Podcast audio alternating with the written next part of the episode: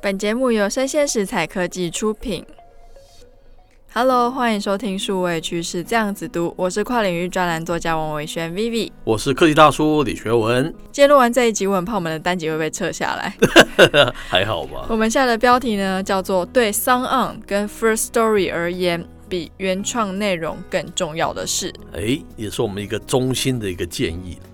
没错，那这个新闻是发表在我们的科技新报，标题呢是支持创作者内容变现、k k b o x 联手 First Story 推 Podcast 广告的分润机制。嗯，感觉起来是好事一件啊呢、好，那这新闻大概是在说，就是 KKBOX 宣布跟 Podcast 的托管平台 First Story 共同推出了这个动态广告插播，它的 OK，英文叫做 Dynamic Ad Insertion，简称 DAI 是的功能。那它是一个更有弹性的变现机制哦，哦。非常好，我那们都蛮需要 的。是， 那主要就是要协助我们这些创作者可以有是一些是苦收哈哈的益创作者，对，可以支持我们持续做一些内容的创作。是那不只是补足了 Podcast 商业平台的最后一块拼图啊？什么？这不是才第一块拼图吗？ 对，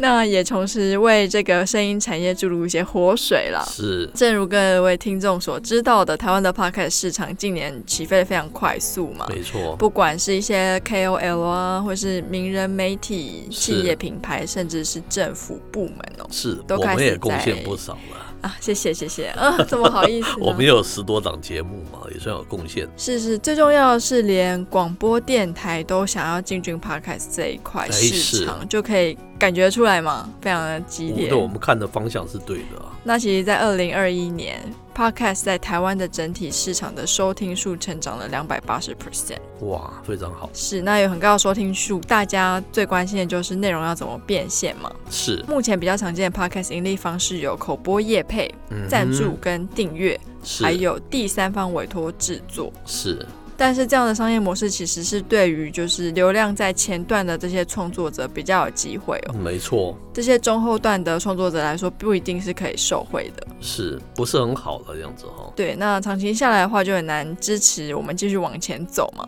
是，嗯、为了要支持我们的创作者内容变现，KKBOX 跟 First Story 推出的这个 DAI 功能哦，是，它就只要是你的单集平均数有一千次以上，你是就可以用这个服务。那这个服务呢，等于是它会直接帮你上架，插入广告到你的节目的开头或结尾。是，那只要时间到，系统就会自己帮你下架。这有点像是那种被动式广告的嘛，不需要我们多努力的去争取才会有，对不对？是哦那你是在，后面，它就它就可以直接就有机会了，让你有得到那个这个这个盈余，对不对？这非常重要嘛。没错。那其实对广告主而言，它也是比较轻松，它只要提供一段不超过六十秒的音档，就可以制作播出哦内容。是那系统后台你可以选听众的性别啊、年龄的轮廓等等，不管是像是社会文化类、儿童与家庭类，那其实还蛮方便。就是广告主可以直接说我想要让我的广告被收听几次，哦，系统就会帮你算说你要走到这个门槛，它需要多少费用。是，这那是传统广播这个做不到的嘛，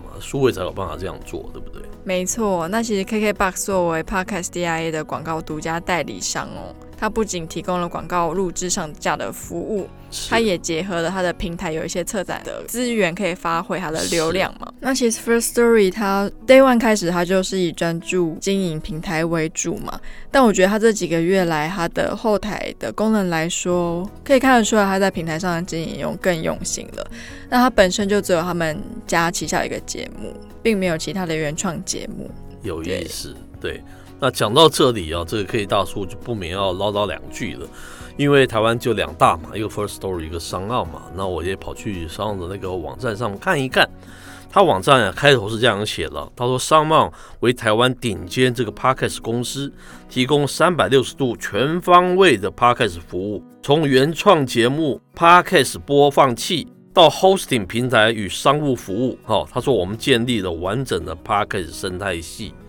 那我不知道 Vivi 看到这个是有什么样的一种感觉了？什么感觉？我觉得他觉得他自己是 Apple，一条龙的服务，对不对？是那科技大叔一直是这样认为啦。我觉得他们的定位实在是让我一直是有些不解哦。怎么说呢？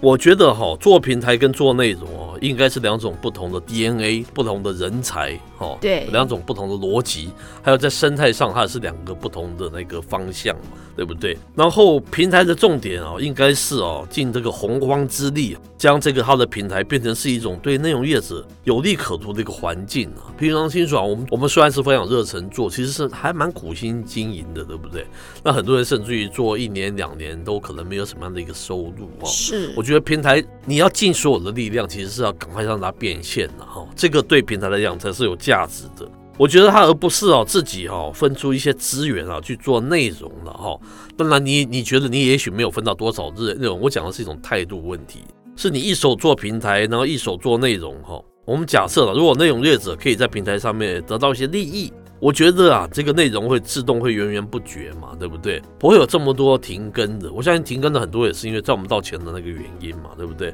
反之哦，如果内容业者无利可图，那就会慢慢的离去嘛，哈。此时你这个平台你自己做内容，其实又有什么意义呢？我个人是这样觉得啦。我听他的自我的这个介绍里面，感觉起来他又有点像是那个 Netflix 那样子的感觉，